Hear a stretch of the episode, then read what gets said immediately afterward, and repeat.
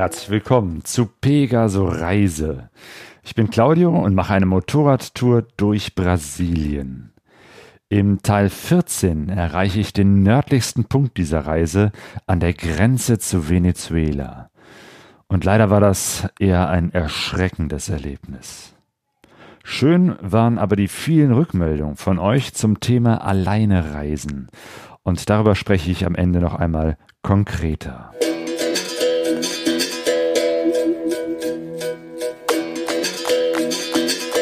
Pegaso Reise. Expeditionen mit den Ohren.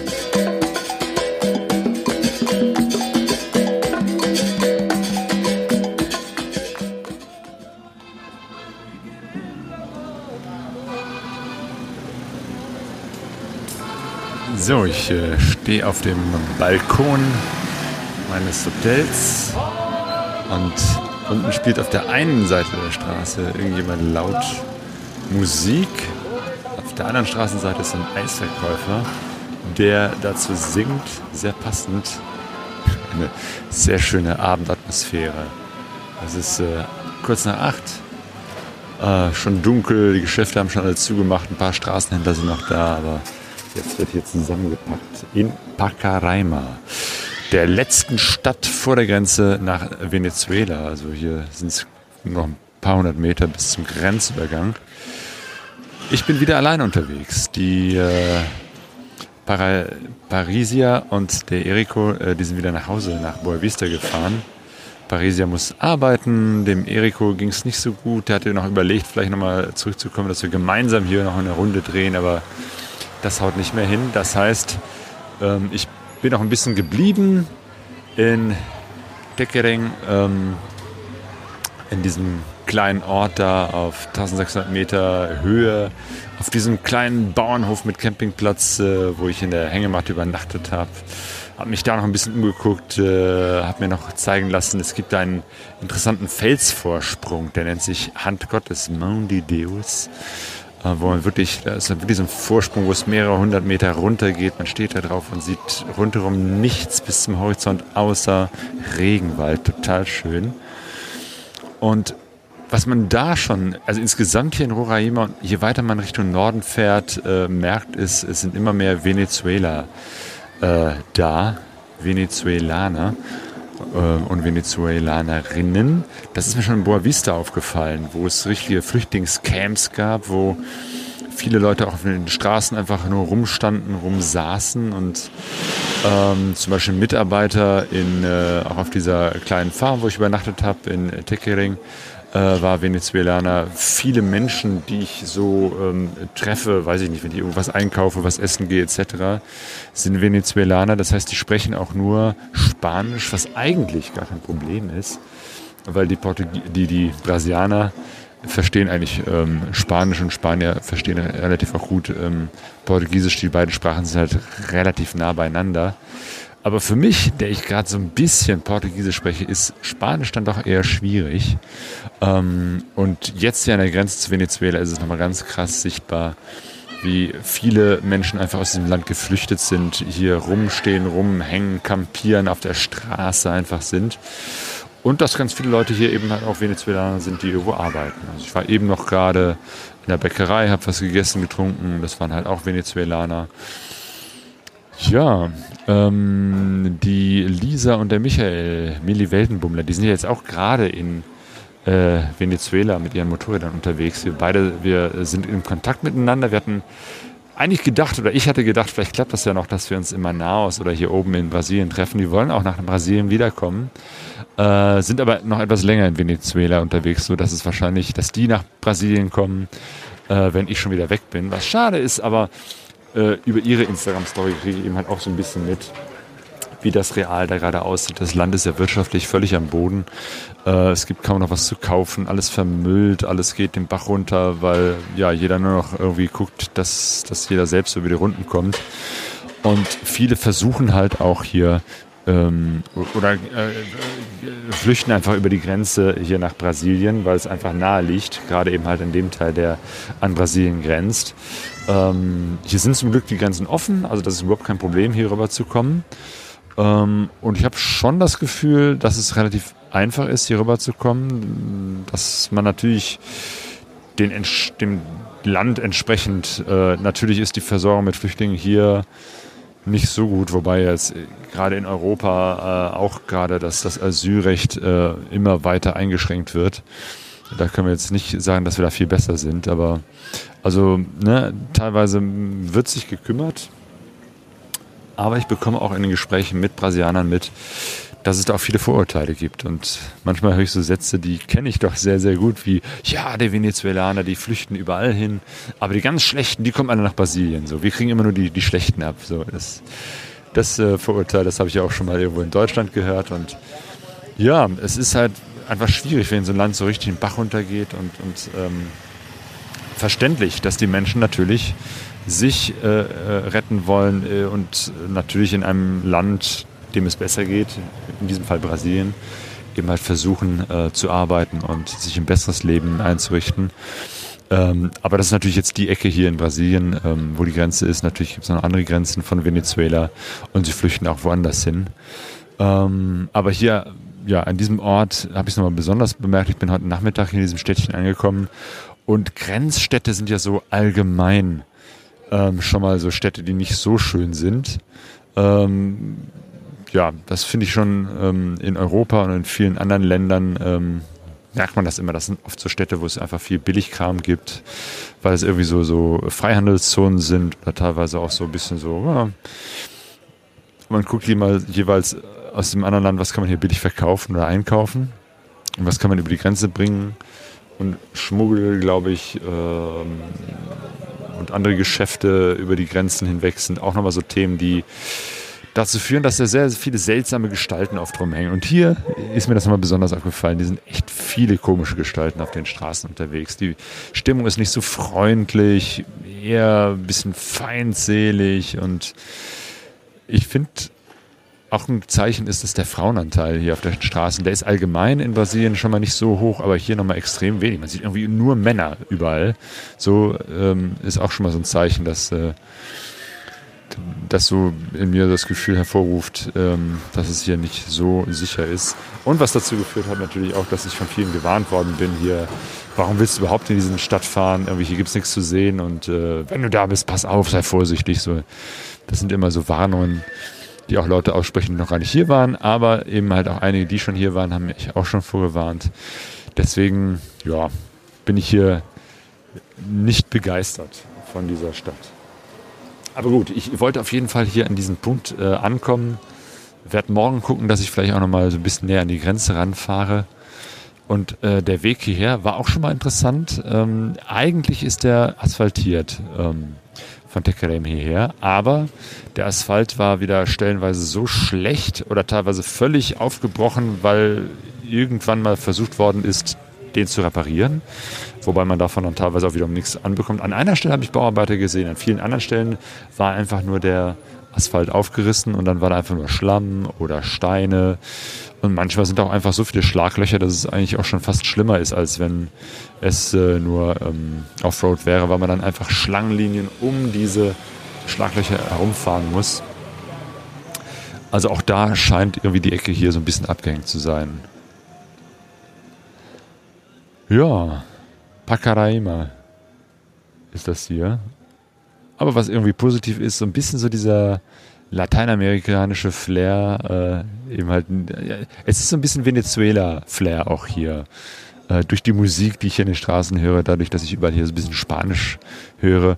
Und es ist schade, dass ich nicht einfach rüberfahren kann nach äh, Venezuela. Eigentlich könnte ich das mit meinem deutschen Pass, wäre auch kein Problem. Das einzige Problem ist, ich könnte nicht mehr zurück nach Brasilien. Ähm, was damit zusammenhängt, dass ich ja schon seit über 90 Tagen in Brasilien bin. Ich habe diese 30, äh, diese drei Monate Frist überschritten. Und ähm, was ich dann gemacht habe, ich habe ähm, bei der äh, Policia Federal, ähm, also der Bundespolizei, mich erkundigt, wie kann ich denn jetzt hier länger bleiben, weil ich wusste, es geht. Es gibt verschiedene Möglichkeiten und die Möglichkeit, die sich für mich aufgetan hat, ist diese, dass ich äh, eine kleine Verwarnung bekomme, die 100 Reals gekostet haben, also irgendwie, weiß ich nicht, 18 Euro ist jetzt kein Ding, äh, mit der Auflage, das Land doch bitte jetzt zu verlassen, weil ich ja diese 90 Tage überschritten habe und dafür habe ich jetzt 60 Tage Zeit. Das ist natürlich ganz komfortabel. So lange will ich gar nicht mehr hier bleiben. Noch eineinhalb Monate, so bis Mitte Juli.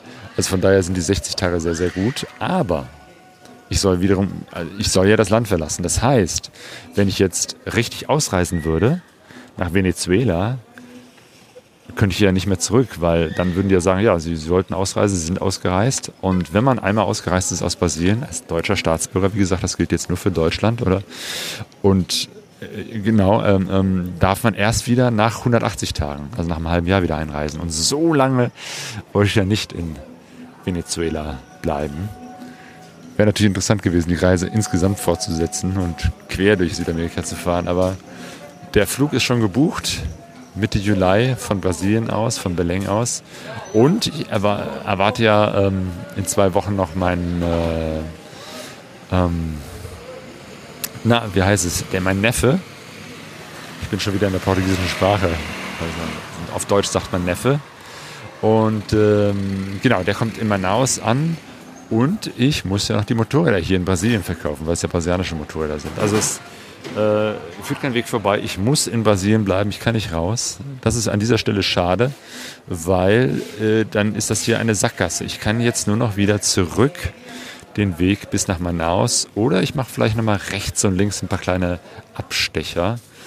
Richtig viel los ist hier nicht, denn das Ganze ist hier total wenig besiedelt. Also ich, ne, das, diese, wenn ich diese äh, Hauptstraße, die 174, ähm, die von Manaus hier hochführt, verlasse, gibt es eigentlich fast nur noch Offroad-Bereich und ganz wenig Tankstellen. Ähm, ja, wo, wo es dann teilweise über 200 äh, Kilometer ähm, ohne Tankstelle geht. Und da wird es dann schon langsam eng mit meinem kleinen äh, 12-Liter-Tank. Und ähm, deswegen muss ich mir das genau überlegen, wo fahre ich hin, ähm, wo tanke ich, also am besten überall, wo ich eine Tankstelle finde. Und im Zweifelsfall, vielleicht organisiere ich mir noch irgendwie so einen, so Ersatzkanister oder so. Oder genau, ha, das Problem hatte ich jetzt schon, als ich in äh, Tekkereng losgefahren bin ich bin ja da noch ein bisschen durch die Gegend gefahren, wie gesagt, ne, hat mir die Hand Gottes angesehen und, und auch so ein bisschen äh, durch die Gegend gegurkt. Ähm, und irgendwann stellte ich fest, boah, der Tank wird nicht mehr reichen, weil auch da in dem Ort gibt es keine Tankstelle. Der nächste wäre in, ah, ich hätte mir das vorher aufschreiben sollen. Ajarin, glaube ich, heißt so ein Ort, so auf der Hälfte äh, bis zu 174. Ähm, ungefähr 40 Kilometer waren es bis zur nächsten Tankstelle und irgendwann merke ich, oh, das kann knapp werden. Also ob ich diese 40 Kilometer schaffe, ähm, die Tankanzeige ähm, sagte langsam, so ist nur noch ein Strich da, es könnte eng werden. Aber dann habe ich äh, einen Mitarbeiter auf dieser Farm, wo ich übernachtet habe, äh, angesprochen und der hat gesagt, ja, ja klar, es gibt hier auch ähm, Schwarzhändler, die hier in der Stadt äh, unter der Hand in ihren Geschäften ähm, Benzin verkaufen. Und genau das habe ich mir dann gemacht. Ähm, äh, habe mir eine Adresse geben lassen oder sagen lassen, wo es so einen Laden gibt. Der hatte am Abend äh, noch geschlossen. Am nächsten Morgen hat es geregnet, wieder wie aus Eimern. Zum Glück war ich mit meiner Hängematte unter einem Dach. Das war auf dieser Farm wieder so lustig. Also, ne, ich hatte so einen überdachten Bereich, da war meine Hängematte, es gab so einen größeren überdachten Bereich, da hatten äh, äh, die Pariser und der äh, Eriko ihr Zelt aufgebaut und äh, da stand auch mein Motorrad und da haben dann zwischendurch sind auch die Tiere dann im Regen geflüchtet, unter anderem auch die Pferde. und dann ist ein schönes Video entstanden, wie mein Motorrad unterm Dach steht, die Pferde daneben auch und die warten gemeinsam darauf, dass der Regen aufhört. Und morgens fragte ich dann den Mitarbeiter, sag mal, kannst du mal nachfragen, ob der Benzin hat? Und er sagt, ja, aber das regnet, also der, der geht noch nicht in sein Geschäft. Also das ist so auf dem Dorf. Wenn es regnet, dann bleibt man erstmal zu Hause, kommt eh keiner äh, äh, ins Geschäft, weil es ja so regnet. Also wartet man, bis bis vorbei ist. Und ich glaube, so gegen 9 Uhr oder so war dann der Regen vorbei. Und dann hat er nochmal angerufen und hat gesagt, jo, jetzt ist der äh, Kollege auch im äh, der Chico, so hieß der, Chico, ist in seinem Laden. Du kannst da hinfahren und da gibt es Benzin. Und tatsächlich, dann bin, bin ich zu Chicos Laden gefahren und habe mir dann nochmal zwei Liter Benzin aus der Flasche geben lassen. Und das hat dann locker gereicht bis zur nächsten Tankstelle, die 40 Kilometer. Da habe ich dann voll getankt und damit bin ich jetzt hier in Pacaraima gelandet. Hier soll es auch eine Tankstelle geben. Oder zwei sogar. Mal gucken. Ich hoffe, dass die auch wirklich da sind und dass die auch äh, geöffnet sind. Und dann geht es morgen wieder zurück Richtung Süden.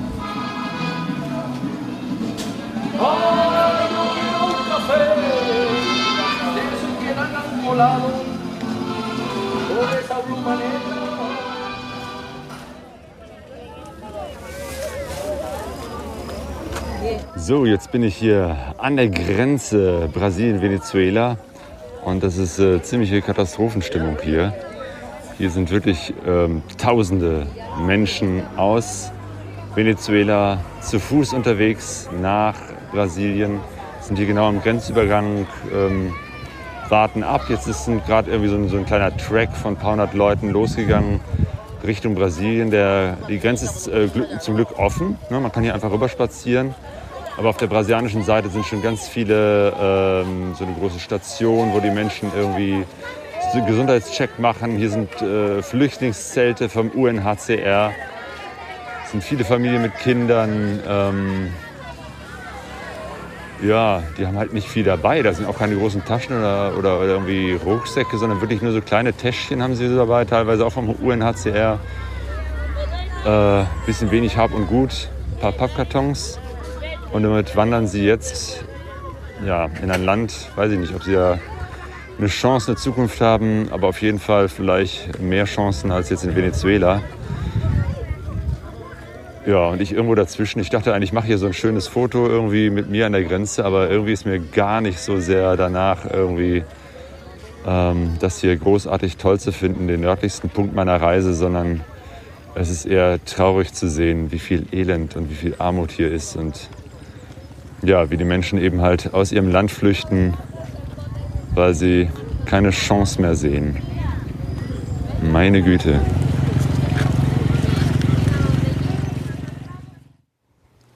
Grenzerfahrung könnte vielleicht auch der Titel dieses Podcasts sein.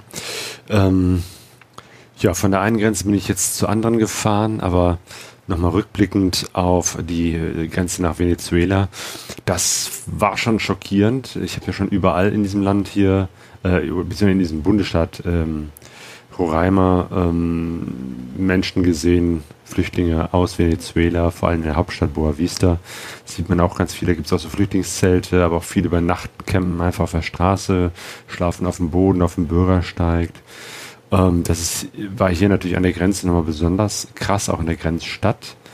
Ähm, Packereimer, ähm, ja, also irgendwie ähm, ist es schon schlimm, so weltgeschichtliche Geschehen vor Augen zu sehen, wobei ich das vorher gar nicht so wahrgenommen habe. Also in den deutschen Medien spielt Venezuela eigentlich gar keine große Rolle.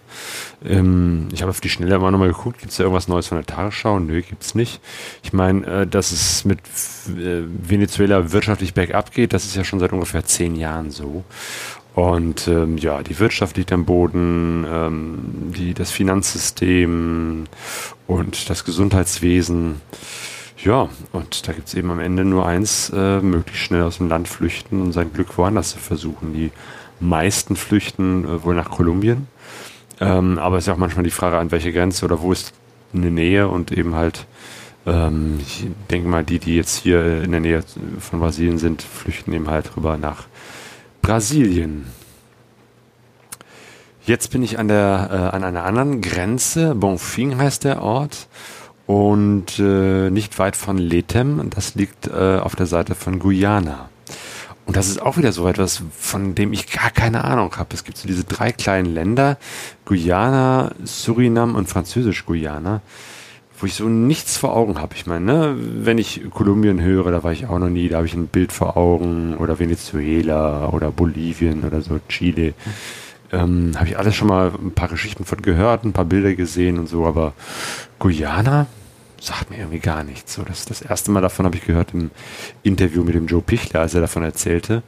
Und ähm, ja, also wenn ich nicht die Geschichte hätte, dass ich nicht, äh, dass ich Brasilien verlassen äh, muss innerhalb der nächsten 60 Tage und dann erstmal in einem halben Jahr erst frühestens wiederkommen darf, ähm, bin ich jetzt auch hier nicht rübergefahren, obwohl auch hier die Grenze offen ist und viele sagen, hier gibt es eigentlich keine Grenzkontrollen. Ähm, es führt so eine Brücke über einen Fluss und auf der anderen Seite ist eben halt Guyana und da spricht man Englisch und fährt auch auf der linken Seite. Das ist äh, ja, äh, ein Überbleibsel einer britischen Kolonialzeit. Ähm, aber sicherheitshalber bin ich jetzt mal nicht rübergefahren, ähm, bevor ich da jetzt äh, Schwierigkeiten bei der Rückfahrt bekomme. Ähm, aber ansonsten ist auch hier nicht viel los. Bonfing ist auch so ein Ort irgendwie, ja, es, es ist relativ klein, ähm, ein paar Geschäfte, nichts Besonderes, paar Läden. Ähm, aber zum Glück haben mir ähm, die ähm, Parisier und der Eriko einen Tipp gegeben. Hier gibt es eine kleine, also vor dieser Stadt gibt es eine kleine Farm, äh, einen kleinen Bauernhof, beziehungsweise eigentlich ist ein großer sogar, eine richtig große Farm. Ähm, hier werden ganz viele äh, Melonen geerntet äh, und angebaut. Und was war das andere? Maman. Ähm, und äh, aber die haben eben halt auch so ein kleines touristisches Haus wo man campen kann, wo man in der Hängematte übernachten kann. Und äh, genau das habe ich getan. Ich bin hier vorbeigefahren. Das ist echt ein sehr schöner Ort. Ah ja, und es ist noch an einem schönen See gelegen, also auch sehr hübsch. Und äh, habe in meiner Hängematte übernachtet. Auch die haben hier ein Redario, sogar ein richtig traditionelles. Das ist so, so ein rundes Dach ähm, ich glaube, also es ist nicht so Reddach, sieht aber so aus, ist aber irgendwie so ein, ja, irgendeine Pflanzen, Blätter, aus denen die hier so ein wasserdichtes Dach gebaut haben. Rund ist das, in der Mitte ist natürlich so ein, so ein großer Pfahl, der eben halt nach oben ragt. Und von dieser Mitte aus äh, zu den Seiten, wo auch so Pfähle sind, kann man eben halt Hängematten spannen. Und da habe ich dann zusammen mit äh, zwei anderen Mitarbeitenden hier von der Farm äh, übernachtet, äh, jeweils in der Hängematte äh, dann gibt's natürlich hier Bad und Duschen und ähm, Frühstück, Abendessen, Mittagessen, wenn man das möchte. Also schon sehr, sehr gut hier. Allerdings, ich wollte eigentlich nur jetzt eine Nacht bleiben, dann wieder zurückfahren, weil hier ist eigentlich nicht viel, aber ähm, am nächsten Morgen, also heute Morgen hat's in Strömen geregnet. Äh, und zwar richtig heftig und lang. Ich dachte erst beim Frühstück, ja, ne, bleibe ich erstmal ein bisschen sitzen, warte mal ab, irgendwann ist ja auch vorbei mit Regen, aber das wollte gar nicht mehr aufhören. Erst gegen Mittag, irgendwie zwölf, halb eins hat's aufgehört. Ich habe dann noch zu Mittag gegessen und ähm, dachte dann, nee, komm, ähm, dann, dann bleibe ich einfach noch ein bisschen länger hier und drehe hier eine Runde, habe auf der Karte gesehen, hier gibt es einen Ort, ähm, der heißt, ähm, na, wie hieß der noch? Normandia also die Normandie mit A hinten dran. Und äh, der ist ungefähr 100 Kilometer von hier und ähm, über eine äh, unasphaltierte Straße. Und ich dachte, hey, da, da fahre ich doch einfach mal hier diese unasphaltierte Straße, bisschen Offroad-Erfahrung wieder sammeln. Ähm, und fahre einfach mal zur Normandie, nach Normandia.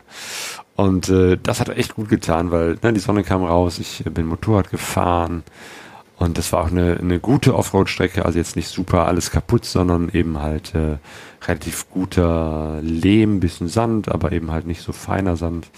Bisschen, es hat stellenweise geregnet, an stellenweise nicht. Das ist ja überhaupt mit dem Regen so, dass es echt immer sehr punktuell ist.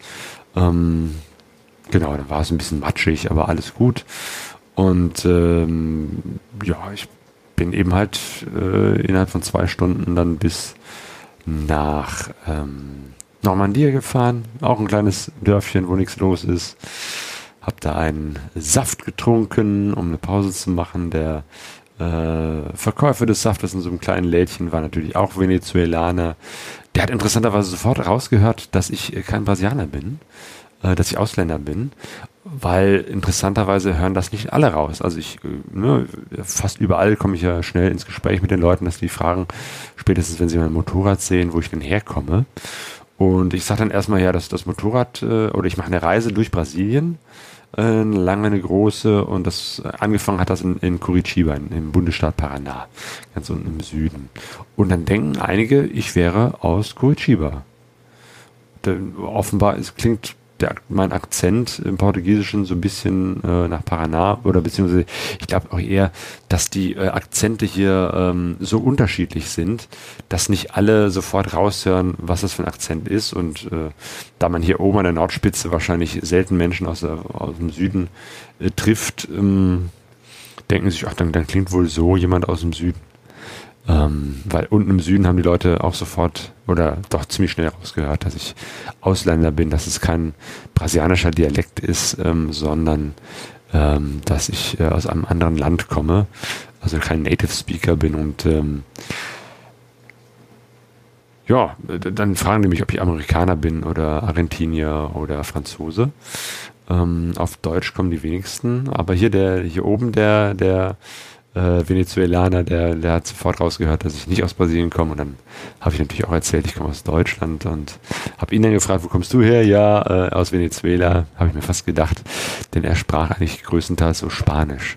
Das ist ein bisschen komisch hier, weil also hier, ich begegne jetzt sehr vielen Venezuelanern, gerade die einfachen Arbeiten, ne, irgendwas verkaufen, sauber machen etc.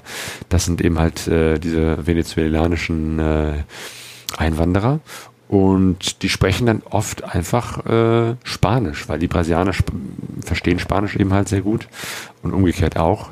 Die Sprachen sind hier sicher sehr ähnlich, aber ich, der ja nur so ein bisschen Portugiesisch spricht äh, und äh, verstehen kann, also ich mit Spanisch komme ich halt so gar nicht klar. Ähm, für mich ist es dann eher schwierig, das rauszuhören. Also irgendwann höre ich dann doch raus, was sie wollen. Äh, das klappt dann schon, aber eben halt nicht so auf Anhieb wie mit dem Portugiesischen. Ich erinnere mich, als ich in Boa Vista angekommen bin, vor, wie lange ist es auch her, zwei Wochen oder so, ähm, da war ich ja auch erst eine Nacht im Hotel und da war der Mann, der die nach mir, als ich schon ausgecheckt war und noch gewartet habe auf den Eriko, ähm, war das ein Mann, der ungefähr so in meinem Alter war und dann sind wir auch ins Gespräch gekommen und äh, der war auch Venezuelaner. Er erzählte, dass er äh, eigentlich Ingenieur ist ich glaube, Maschinenbau oder so. Ja, ähm, aber ist eben halt auch geflohen, weil es eben halt keine Perspektive in seinem Land gab. Und jetzt arbeitet er im Hotel und macht die Zimmer sauber. Ist eigentlich auch bitter. So, ne? Gerade in dem Alter, wo man eigentlich schon irgendwo äh, festgesettelt sein äh, will oder sollte und dann irgendwo statt als Ingenieur äh, einfach nur als, als Zimmer sauber mach Mensch zu arbeiten, ist schon irgendwie nicht so toll. Ich meine, immerhin hatte er einen Job. Viele andere sitzen hier erstmal nur auf der Straße. Jo, aber Menschen aus ähm, Guinea habe ich hier nicht getroffen. Also da scheint es nicht so viel ähm, Austausch zu geben oder Menschen, die rüberkommen. Ja, also jetzt, äh, und genau, ach ja, und als ich dann zurückgekommen bin von meiner kleinen ähm, Offroad-Trip ähm, in die Normandie und wieder zurück, hat es wieder angefangen zu regnen und ich bin nass geworden und äh, äh, es tröpfelt teilweise dann doch auch in dieses, äh, durch dieses äh, Naturdach im Redario und jetzt habe ich gesagt, so, es reicht. Vor allem, weil es jetzt sich auch richtig abgekühlt hat. Gestern Abend war es noch richtig warm, ich brauchte gar nicht meinen Schlafsack, aber jetzt ähm, ist es doch so kühl und nass und es regnet immer noch, dass ich gesagt habe, nee, jetzt nehme ich mir hier so ein Zimmerchen. Die haben eben auch so kleine Hütten, die sie vermieten. Jetzt habe ich sitze ich hier in so einer Hütte und äh, habe ein paar Sachen hier erstmal auf die Leine gehängt und hoffe, dass morgen die Sonne scheint, weil morgen will ich auf jeden Fall wieder zurück nach Boa Vista fahren und dann so nach und nach ähm, ja, über die äh, 174 ähm, runter wieder nach Manaus, denn nächste Woche kommt schon mein Neffe und vorher will ich noch das Motorrad von Sonja verkauft haben. Äh, wobei, ah, es gibt noch eine Möglichkeit, ähm, weil es gibt ja, weil hier die ganze Ecke hier so, so wenig besiedelt ist, wenig Parallelstraßen, sondern eigentlich wird alles nur über ein, zwei Straßen verbunden, nämlich und die Hauptstraße ist halt die 174. Aber es gibt jetzt, ich glaube, von Boa Vista ein Stück runter eine Parallelstraße. Die ist nicht asphaltiert, aber eben halt ähm, kann man, man kann über die halt auch runterfahren. Ich glaube, nach Roraima wäre dann die nächste Stadt und ja, mal gucken, wie, ich, wie das Wetter ist, wie ich drauf bin, wie gut ich vorankomme bis in Boa Vista und vielleicht fahre ich ab dort dann ein kleines Stück Offroad. Wäre eine schöne Abwechslung. Ich bin jetzt schon fast knapp vor Manaus, also die Rückreise vom nördlichsten Punkt dieser Motorradtour bis wieder zurück nach Manaus ist schon fast abgeschlossen. Ähm, Boa Vista, genau. Ich bin erstmal wieder zurück nach Boa Vista gefahren, habe wieder Parisia und Eriko getroffen, bei denen übernachtet und das war sehr schön, wieder zwei alte Bekannte zu treffen und sehr schade, mich von ihnen jetzt für längere Zeit, vielleicht für immer verabschieden zu müssen. Ist ja echt immer so eine, eine, Frage, wann sieht man sich wieder? Und natürlich ist das nicht meine letzte Reise durch Brasilien. Ähm, aber ich weiß, ich glaube, so eine Reise, ähm, äh, viereinhalb Monate wird es ja insgesamt sein, äh, durch Brasilien, das werde ich echt äh, wahrscheinlich in meinem Leben nicht mehr machen. Vielleicht, wenn ich Rentner bin, aber so schnell nicht. Und äh, ob ich dann auch nochmal, äh, wenn ich einfach mal kürzer hier nach Brasilien zurückkomme, nochmal in den Norden fahre, wer weiß. Ähm, aber auf jeden Fall Boa Vista. Dann hatte ich ja gesagt, es gibt eine Parallelstraße, ähm, die habe ich tatsächlich auch gefunden und die ist erstaunlicherweise asphaltiert, sehr gut asphaltiert sogar. Ähm, also von Boa Vista runter nach Presidente Figueiredo.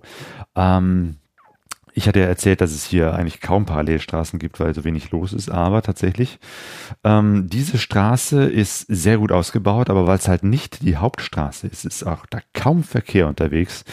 Und zwar wunderbar, diese Straße so entlang zu fahren. Also das, das hat echt Spaß gemacht. Ähm, guter Asphalt, wenig Löcher, ähm, schöne Landschaft. So langsam geht das hier von diesem ganz hoch im Norden ist ja eher so ein bisschen steppenartig, also nicht mehr ganz so viele Bäume, nicht so viel Wald. Und jetzt wird's immer mehr Wald, bis äh, ich, jetzt bin ich ja mittlerweile schon wieder im Bundesstaat Amazonas, dementsprechend auch ganz viel Regenwald. Ähm, genau, äh, ich bin dann äh, diese, diese Straße gefahren bis nach Rorainopolis. Und in Roreinopoulos gibt es wieder nur diese eine Straße, nämlich die große BR 174. Und die führt dann auch ähm, sowohl ähm, durch den Äquator hindurch, äh, durch die Nulllinie, als auch durch das äh, indigene Reservat der Waimiri ähm, und führt von Rorain, Roraima, Roraima, dem Bundesstaat Roraima, in den Bundesstaat Amazonas. Und dieses Stück durch das indigene Reservat, das hat's echt in sich, weil da ist eben halt die Asphaltdecke an vielen Stellen kaputt. Da sind tiefe Löcher im Asphalt, wo man wirklich große Bögen drumherum machen muss. Ähm, und an einigen Stellen ist der Asphalt völlig kaputt, ähm, wo wirklich nur so Steine ähm, da liegen. Also das, das, die sehen aus wie Pflastersteine, aber irgendwie alle gefühlt äh, dreieckig, pyramidenförmig mit der Spitze nach oben, teilweise locker. Also da darüber zu fahren, das macht überhaupt keinen Spaß. Man kann da nur sehr langsam mit 20 bis 30 km/h fahren. Und vor allem ähm, Autos und LKWs müssen dann nochmal vorsichtiger drumherum fahren, weil die jeweils immer eine Spur suchen, wo sie mit beiden Reifen rechts und links durchkommen. Ich mit, als Motorradfahrer mit einer Achse, äh, mit, mit einer Spur, zwei Achsen auf einer Spur. Ähm, hab's da etwas leichter und trotzdem auch, ich muss da mal wieder abbremsen, langsam rüberfahren, gucken, kann ich rechts fahren, kann ich links fahren, komme ich in den Gegenverkehr. Zum Glück ist da wenig Gegenverkehr. Es ist wenig los auf der Strecke, aber trotzdem, es ist hm, schon ein kleines Abenteuer. Und gleichzeitig ist es wunderschön. Also es ist ähm, gerade dieses, diese, diese Strecke da durch das äh, Reservat, da ist eben halt nicht nur rechts und links dichter Regenwald, der, die, die Bäume machen teilweise eine richtige Decke über die Straße hinüber, also dass man wirklich so mitten durchfährt. Ähm, es ist, äh, zwischendurch gibt's mal so Seen, wo so Bäume und Palmen aus dem See herausragen. Ähm, das ist auch eine, eine total schöne Geschichte. Ähm, also und es ist ja überall hügelig in Brasilien, in den Städten, auf dem Lande, kleine Hügel rauf und runter. Und die werden auch für eine Straße nicht eingeebnet, interessanterweise. Also es führt dann immer so ganz steil rauf und runter, teilweise äh, noch steiler als die zehn Prozent, die ja schon, ich glaube in Deutschland sind so zehn Prozent, glaube ich, so die, die maximale Steigung. Aber auf jeden Fall steiler als als ich es gewohnt bin aus Deutschland oder Europa. Und äh, das ist dann das hat dann so ein richtiges äh, Rollercoaster Gefühl so ein bisschen Achterbahnmäßig. Rauf und runter. Und wenn man dann oben ist kann man schon die nächsten äh, drei vier ähm, Hügel sehen und und weit ins Land. Die Straßen sind meistens sehr gerade, also keine Kurven oder wenig Kurven, aber eben halt rauf und runter. Und äh, so bin ich jetzt in Presidente Figueroa gelandet. Das waren gestern irgendwie etwas mehr als 300 Kilometer. Da gibt es auch keine Stadt, kein Dorf, nichts auf, auf der Strecke, ähm, wo ich zwischendurch hätte äh, anhalten können. Ähm, zum Glück gibt's ähm, noch genug Tankstellen, weil über 300 Kilometer, da wird's schon ein bisschen knapp im Tank, aber ähm, wenn man konsequent tankt, und das mache ich dann auch, äh, oder ich wusste eben halt, ne, jetzt kommt ein längeres Stück vollgetankt und dann hat das auch locker gereicht. Also ich hätte noch ein Stück weiterfahren können. Also je nachdem, wie ich fahre, kann ich äh, 250 bis 350 Kilometer weit fahren mit diesem Tank. Das ist echt so die Geschichte, sobald ich äh, schneller als 80 fahre. Ähm, also 90 bis 100, da verbraucht die Maschine richtig viel. Und darunter ähm, verbraucht sie relativ wenig, also knapp über drei Liter. Und wenn ich richtig permanent über längere Strecken Gas gebe, dann geht das auch mal locker über vier Liter auf 100 Kilometer. Und die Kette macht langsam schlapp. Mittlerweile bin ich über 10.000 Kilometer gefahren. Äh, ich glaube, vorgestern, genau, habe ich kurz das Tacho fotografiert, als ich die 11.111 Kilometer voll hatte, also lauter Einsen.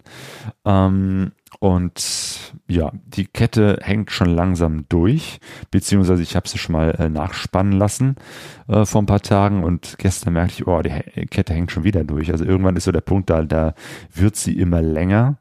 Äh, ölen tue ich sie natürlich sowieso regelmäßig fetten, gerade wenn es eben halt so heftiger Regen ist ähm, und das Motorrad draußen steht, wird ja auch das, das Öl wieder so ein bisschen rausgespült. Das heißt, dann, dann äh, wird die Kette auch öfter mal gefettelt, aber gestern merkte ich, boah, die hängt schon wieder durch und habe hab dann wieder bei einem äh, Reifenflicker, bei einer Borracharia kurz gehalten und die machen dann mal eben kurz in, innerhalb von zwei, drei Minuten ähm, äh, wird dann die Kette nochmal angezogen. Allerdings habe ich da selber nicht so drauf geachtet, fuhr weiter und merkte dann irgendwie gestern, kurz bevor ich angekommen bin, boah, es fühlt sich aber auch nicht gut an. Und tatsächlich habe dann gesehen, dass die Kette zu straff gespannt war. Also da ist jetzt gar kein Spiel mehr drin. Ähm, ja, heute Morgen, gerade eben, habe ich mal versucht, ob ich die selber äh, nochmal nachspannen kann. Ähm, aber das Bordwerkzeug, was einfach mitgeliefert äh, wird bei dem Motorrad, das ist echt schlechtes Zeug. Also da müsste ich sehr viel Gewalt äh, mit diesem kurzen ähm, Hebeln anwenden, um ähm, wirklich die, die Achse zu lockern, um, um sie zu verstellen. Ähm, also das will ich mir für den absoluten Notfall aufbewahren, weil ich bin ja jetzt in seinem kleinen Städtchen. Hier gibt es auf jeden Fall wieder einen Reifenflicker irgendwo und dann lasse ich da die Kette äh, jetzt wieder richtig einstellen, so dass sie die vorgeschriebenen zwei Zentimeter ähm, äh, locker ist, also dass sie sich an der längsten Stelle zwei Zentimeter nach oben, nach unten bewegt. So sollte sie sein. Jetzt ist sie zu straff. Ich werde mal gucken. Also in Manaus habe ich mir vorgenommen, fahre ich wieder zu einer Honda-Werkstatt, weil es mal wieder sowieso dran ist, das Öl zu wechseln. Und dann will ich auch nochmal den Profi auf die Kette schauen lassen, ob die wirklich noch gut ist oder ob die jetzt so nach diesen 11.000 Kilometern nicht vielleicht mal getauscht werden muss. Also ich gebe zu, ich habe ja mehr Erfahrung mit größeren Motorrädern ähm, und mit so einem kleinen Motorrad, wo alles so ein bisschen feiner ist, auch die Kette feiner ist und mehr Öl gewechselt oder öfter Öl gewechselt werden muss, ähm, habe ich nicht so die Erfahrung. Aber mein Gefühl sagt mir, so lange wird diese Kette nicht mehr durchhalten. Äh, und die, die Ritzel, also die sehen auch gut aus. Mal schauen. Also werde ich mal äh, bei Honda nachfragen, was die so meinen. Ja, ähm, es geht zurück nach Manaus, denn Nächstes Wochenende kommt mein Neffe, dann wird's wieder anders, zu zweit auf dem einen Motorrad zu reisen. Ich hatte äh, vorgestern eine sehr spannende Begegnung. Es ist ja schade, dass so wenig Motorradreisende hier in Brasilien und äh, ja, eigentlich insgesamt in Brasilien habe ich wenig Motorradreisende getroffen. Äh, also meistens nur Brasilianer selber ähm, die Motorrad fahren, die manchmal auch reisen, aber wirklich Leute, die jetzt auch wirklich gerade unterwegs sind und mitten auf einer Reise sind, das ist eine totale Seltenheit hier in Brasilien. Und gestern habe ich ein paar getroffen, ähm, die tatsächlich äh, zu zweit auch auf so einem kleinen Motorrad waren, sogar noch ein bisschen kleiner als meins, auf einer Honda YBR 125, äh, eine neun Jahre alte Maschine. Ist auch so eine kleine, so ähnlich wie Sonne, die fährt und, und gefahren ist. Also das war wirklich äh, sehr spannend zu sehen. Man kann auch zu zweit auf einer 125er durch Brasilien reisen. Und die sind sogar auf der berühmten 319 gewesen. Das ist diese ähm, Straße, die von Manaus äh, runter zur Transamazonica führt. Ähm, die jetzt in der Regenzeit noch völlig matschig ist, also wo man teilweise bis zu 50, 60, 80 Zentimeter tief im Matsch versinkt mit dem Motorrad. Also da durchzufahren ist eine Quälerei und die sind die auch gefahren. Zu zweit auf, wobei ich glaube, da ist so ein kleines leichtes Motorrad auch besser geeignet als ein großes, weil da kippt man äh, definitiv mehrmals um und dann ist es doch schöner, irgendwie ein leichtes Motorrad aufzuheben als ein schweres, aber Respekt, die beiden auf äh, der Maschine. Und naja, demnächst bin ich ja auch mit meinem Neffen zu zweit auf meiner Bros 160 Kubik. Also auch das wird spannend, wie wir das, wie wir vor allem zwei großen Menschen das hinkriegen. Ähm, der Theo ist noch größer als ich, irgendwie was um die 1,90 oder so. Also das wird äh, sicherlich nicht gemütlich, aber abenteuerlich. Ähm, aber ein bisschen Zeit ist noch und vor allem muss ich noch Sonjas äh, Motorradverkauf organisieren, denn der Motorradhändler beziehungsweise die Werkstatt, wo die jetzt gerade steht, ähm, der verkauft ja nur in meinem Auftrag und hat zwei Interessierte, die aber noch ein bisschen weniger Geld äh, bieten, als er ursprünglich angesetzt hatte. Mittlerweile ist es mir auch egal, weil ähm, mir ist es vor allem wichtig, dass ich das Motorrad wirklich loswerde, ähm, weil ich habe keine Lust, dass sich das noch länger hinzieht. Und vor allem der, der Akt des Verkaufs wird auch nochmal kompliziert, denn das ist nicht so, wie man das in Deutschland kennt. Ne? Man gibt das Motorrad und die Schlüssel und die Papiere ab und fertig und kriegt dafür das Geld, sondern äh, es muss auch automatisch umgemeldet werden. Ähm, das funktioniert, glaube ich, mit dem Notar und beim Straßenverkehrsamt, Behörde, wie auch immer. Und da ich ja dieses Behördenportugiesisch nicht verstehe und auch nicht genau weiß, welche Schritte sind jetzt notwendig, ähm, will ich mir dafür auf jeden Fall von dem Motorradhändler einen, einen Despachante, also einen Agenten äh, dazu holen, der mich da so durchlotst. Und was auch nochmal spannend wird, wie kriege ich mein Geld? Denn was äh, ja echt eine, eine, eine große Herausforderung sind, sind ja Auslandsüberweisungen. Da hatte ich ja schon Schwierigkeiten, ähm, äh, damals, als wir die Motorräder gekauft hatten, dass äh, wir das Geld von Deutschland nach Brasilien überweisen. Das war ja schon ein Akt. Ähm, und wie wird das sein, wenn jemand, ein, ein Brasilianer oder eine Brasilianerin, mir das Geld überweist? Weil im Bar will ich das auf jeden Fall nicht haben. Ähm, das wird auch nochmal eine Herausforderung. Ähm, und deswegen ähm, weiß ich, das wird Zeit dauern, ein, zwei Tage mindestens, vielleicht noch länger. Und deswegen will ich das alles erledigt haben, bevor ähm, der äh, mein Neffe kommt und bevor wir dann weiterfahren, weil dann will ich, habe ich keine Lust mehr, mich noch darum zu kümmern. Das soll alles jetzt in den nächsten Tagen hoffentlich über die Bühne gehen.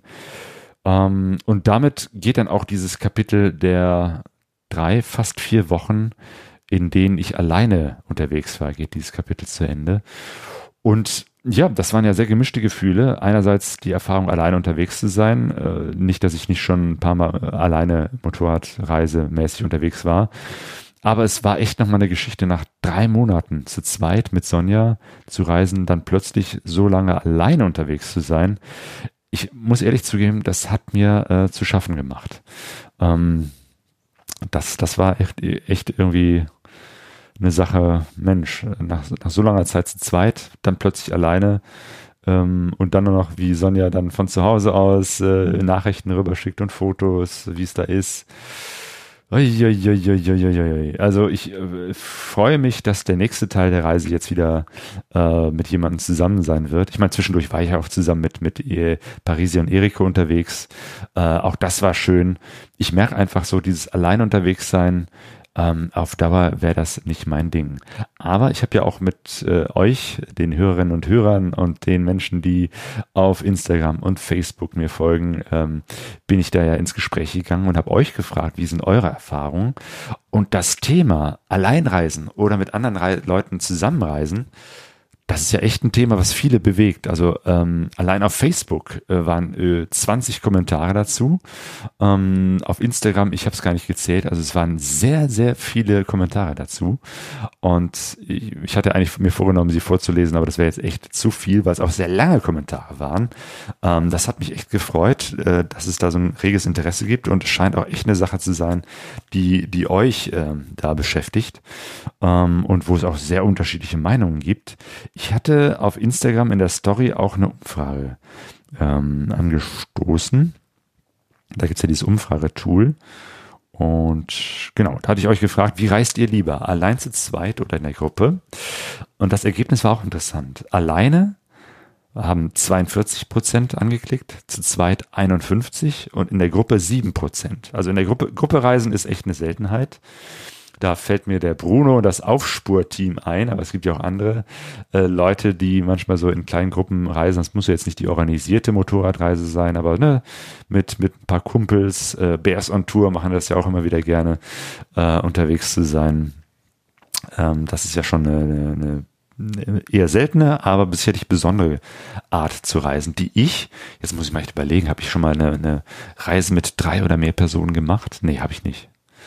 Würde ich gerne mal ausprobieren. Einfach, ähm, weil natürlich hängt das immer äh, damit zusammen, mit was für Menschen man reist. Wenn man da jemanden hat, der die ganze Zeit rumstenkert und schlechte Laune verbreitet, ist es immer doof. Aber mit Leuten, die gut drauf sind, kann ich mir auch vorstellen, dass es echt großen Spaß macht. Zu zweit, das ist echt die Mehrheit, wenn auch knapp, aber 51 Prozent. Ähm, ich glaube, das meiste sind Pärchen, aber manchmal sind es ja auch zwei Frauen oder zwei Männer, die sich zusammentun, um zu reisen. Und Alleinreisen mit 42 Prozent ist ja auch eine, eine äh, Art, ähm, gerade bei größeren Reisen ist es ja auch nicht so einfach. Menschen zu finden, die längeren Zeit, also wenn es jetzt mal mehr als 14 Tage, drei Wochen sind, Menschen zu finden, die zum selben Zeitpunkt sich so lange Urlaub nehmen können oder, wie in diesem Falle von Sonja und mir, die tatsächlich sich komplett frei machen von der Arbeit, entweder unbezahlten Urlaub nehmen, wie Sonja das gemacht hat, oder äh, zwischen zwei äh, Arbeitsstellen ist wie ich, also jetzt als Arbeitsloser, bewusst ähm, reist, das ist schon was Besonderes und das mit mehreren Leuten hinzukriegen, ist auch nicht so einfach. Ähm, ein paar, genau, ich hatte euch gefragt, habt ihr Kommentare oder Fragen auf Instagram? Und äh, genau, da kam ähm, zum Beispiel, hat der Juri meiner geschrieben, beides ist gut. Sowohl wohl als auch, anstatt entweder oder. Und ich glaube, das fasst es gut zusammen. Ähm, da muss man jetzt keine, kein Gesetz draus machen. Klar, es gibt Menschen, die wollen und können nur alleine reisen und andere, die können auch nur äh, mit mehreren zusammen sein. Ähm, aber manchmal ist es ja auch abhängig von, von äußeren Faktoren. Also letztes Jahr war ich eine, äh, eine Woche alleine in Namibia unterwegs und das war ganz einfach deswegen, weil ich da beruflich zu tun hatte und mir dann sozusagen noch diese zusätzliche Woche alleine unterwegs einfach dazu genommen habe als Urlaub. Äh, und da war klar, also Sonja wird nicht für eine Woche bis nach Namibia fahren. Also das wäre dann doch äh, sehr aufwendig und sehr teuer, nur um eine Woche da unterwegs zu sein. Ähm, und ich hab, war insgesamt drei Wochen da, zwei Wochen Arbeit, eine Woche Urlaub. Und dann war klar, dann reise ich halt alleine eine Woche mit dem Motorrad durch Namibia. Christian unterwegs schreibt, einfach mal machen, das ist das Allerbeste. Man kann sich viel theoretisch Gedanken machen, wie es ist, mit anderen Leuten zu reisen. Äh, in der Praxis äh, kriegt man es am besten raus, wie das funktioniert. Ähm, die Maike schreibt, sehr entspannt und erholsam, aber manchmal auch schade, dass das Erlebte nicht geteilt werden kann. Ah ja, zum Thema Alleinereisen. Ähm, ja, erholsam kann es sein, ähm, aber dass man das Erlebte nicht teilen kann, jedenfalls nicht im direkten Gespräch, das ist genau das, äh, was manchmal schade ist. Und ähm, ja, äh, die Sache ist zum Beispiel jetzt mit Sonja. Ne? Wir reisen ja so viel zusammen dass äh, zum Beispiel diese Kompromissgeschichte, die Frage, halten wir jetzt an oder fahren wir weiter? Machen wir jetzt Fotos oder nicht? Ähm, da sind wir tatsächlich mittlerweile so gut eingeschossen, dass wir beide manchmal parallel anhalten, uns angucken und sagen, jetzt ein Kaffee. äh, genau, dazu hat auch der J. Dirk geschrieben, meine Erfahrung, ähm, also zum Alleinereisen, man fährt viel länger oder zu lang als zu zweit. Bei dir auch so? Ähm, genau, irgendjemand hat, hat, das auch geschrieben. Ne? Man, man, äh, man macht weniger, oder macht, macht öfter Fotostops ähm, wenn man alleine reist, als wenn man anderen Leuten damit äh, auf den Keks geht. Also das ist bei mir anders so, äh, oder bei Sonja und mir. Da ist oft Sonja, die die öfter anhält und sagt, hey, boah, hier ist ein schönes Motiv, lass uns ein Foto machen. Und manchmal bin ich eher der, der sagt, nee, lass uns weiterfahren, wir haben noch Strecke vor uns, ähm, es darf nicht zu spät werden. Da bin ich im Nachhinein dann immer froh, dass Sonja äh, dann doch dazu anhält, äh, ähm, dass wir jetzt ein Foto machen weil sonst würden uns so manches schöne Fotomotiv oder eine Ecke, wo man einen Film macht oder die Drohne steigen lässt, äh, uns entgehen lässt. Wobei, äh, Thema Drohnen steigen, da wiederum war ich manchmal der, der gesagt hat, hier, lass uns eine Drohne steigen lassen und Sonja völlig genervt war. Äh, natürlich sind wir nicht immer parallel derselben Meinung, ob wir jetzt anhalten oder weiterfahren. Ähm, aber es ist nicht so, ähm, dass einer von uns beiden ein ganz anderes Tempo vorliegt. Das habe ich jetzt wirklich gemerkt, als ich alleine unterwegs war. Wir fahren ja relativ langsam, sondern ich, wir, wir, unsere weiteste Strecke waren jetzt 400 Kilometer, etwas mehr als 400. Und der Durchschnitt in der Regel 200 bis 250. Und tatsächlich, als ich jetzt alleine unterwegs war, war das genau auch mein Tempo. Also ich, ich fahre alleine ungefähr genauso wie mit Sonja zusammen. Ich meine, gut, liegt jetzt auch daran, äh, dass, dass wir auch dieselben Motorräder hatten. Ähm, diese 160er Maschine ist eben halt auch nicht besonders schnell. Hätte ich ein größeres Motorrad wie zu Hause, meine, meine Teneré, würde ich wahrscheinlich etwas schneller fahren ähm, und dementsprechend äh, weiter am Tag.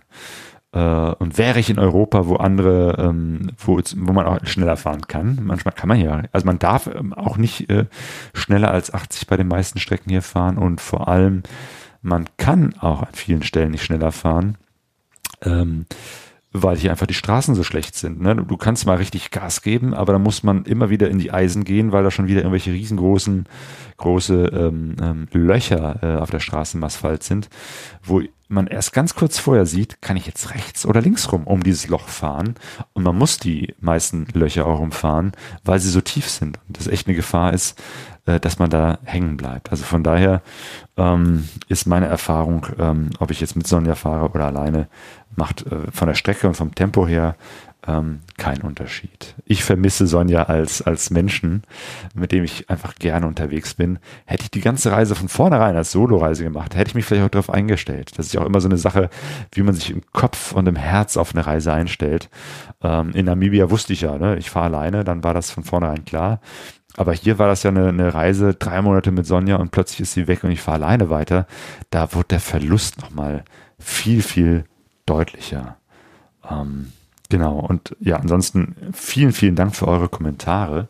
Äh, ich finde das klasse und da waren auch ein paar, paar äh, richtig äh, auch tiefgehende Antworten. Ich glaube, ähm, eine hatte ich mir noch gemerkt, die habe ich mir jetzt aber hier nicht überspielt. Mist, schade. Eins wollte ich noch, noch gesagt haben, aber die habe ich jetzt hier nicht vor Augen. Egal, auf jeden Fall ähm, gelesen habe ich sie alle, auch wenn ich nicht auf alle eingehen konnte. Ähm, aber äh, ich finde es klasse. Und das, genau, muss ich auch nochmal sagen, es tut mir gut mit euch, den Hörerinnen und Hörern, den Lesern, äh, denen, die mir in den sozialen Medien folgen, äh, im Gespräch zu sein, weil auch äh, das tut gut. Ähm, viele verfluchen ja die sozialen Medien, man sagt, man es kann sich gar nicht darauf einlassen. Mir geht's so, äh, ich mache das einfach gerne. Und es ist auch für mich eine Art der Reflexion, das, was ich sehe, das, was ich erlebe, äh, auch äh, zu verarbeiten als kleine Minigeschichte in den Stories oder in den Fotos äh, zu beschreiben, Texte dazu zu schreiben, weil ähm, dadurch muss ich ja auch nochmal für mich überlegen, wie, wie beschreibe ich das jetzt? Was, was bedeutet das jetzt für mich, für die Reise, wie auch immer? Ähm, natürlich erlebe ich viel mehr als das, was ich jetzt hier äh, beschreibe und einige äh, oder, oder viele Fotos ver verarbeite ich auch gar nicht. Ähm, es, das kann ich jetzt auf jeden Fall sagen, äh, es wird einen Vortrag geben über diese Reise. Also da ist auf jeden Fall genug Material und genug Geschichten zusammengekommen, dass äh, wir beim Lagerfeuer Duisburg und vielleicht bei dem einen oder anderen Motorradtreffen davon erzählen werden. Ähm, aber das ist auf jeden Fall äh, für mich eine gute Art der Verarbeitung, schon äh, abends mich hinzusetzen und ähm, zu überlegen, wie erzähle ich diese Geschichte, wie, wie, wie bringe ich sie zum Ausdruck oder wie beschreibe ich das, was heute unterwegs passiert ist. Ja, von daher, ähm, vielen Dank an euch und ich werde auf jeden Fall weiter mit euch im Gespräch sein und bleiben. Ähm, wie gesagt, jetzt geht's nach Manaus. Da ist jetzt erstmal viel Orga-Kram zu tun mit dem Motorrad. Dann äh, kommt mein Neffe, dann werden wir uns irgendwie zu zweit mit einem Motorrad auf den Weg machen. Ähm, das heißt, vielleicht wird es jetzt erstmal äh, eine Zeit lang äh, keinen neuen Podcast geben, äh, bis wir dann wirklich wieder was zu äh, erzählen haben von unterwegs. Äh, wundert euch nicht. Kann sein, dass es jetzt ein bisschen länger dauert. Aber äh, auf jeden Fall werde ich weiter in den sozialen Medien äh, berichten, was passiert und sage euch auf jeden Fall Tschüss und wie man hier auf Portugiesisch sagt, Boa Viagem, gute Reise. Das wird mir an so vielen Stellen nochmal gesagt. Das, das finde ich auch so toll, ähm, dass, dass immer wieder gute Wünsche einem mit auf den Weg gegeben. Nicht selten wird mir äh, der Gottes Segen, Vicum Deus äh, äh, zugesagt. Ähm, also das ist auch eine Sache, die, die gut tut, dass man immer mit guten Wünschen begleitet wird. Ähm, und äh, wo immer auch ihr unterwegs seid, wünsche ich euch auch nur das Beste. Bis zum nächsten Podcast.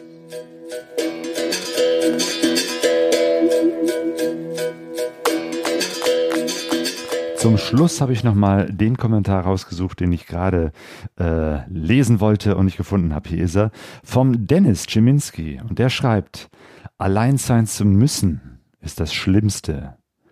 Allein sein zu können ist das Schönste. Ich finde, das ist ein schönes Schlusswort.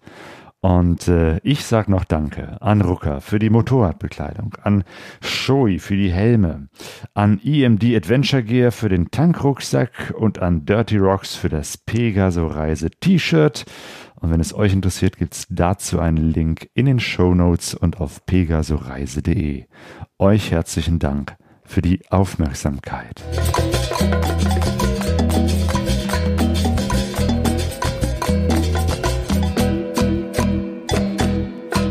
Pegaso Reise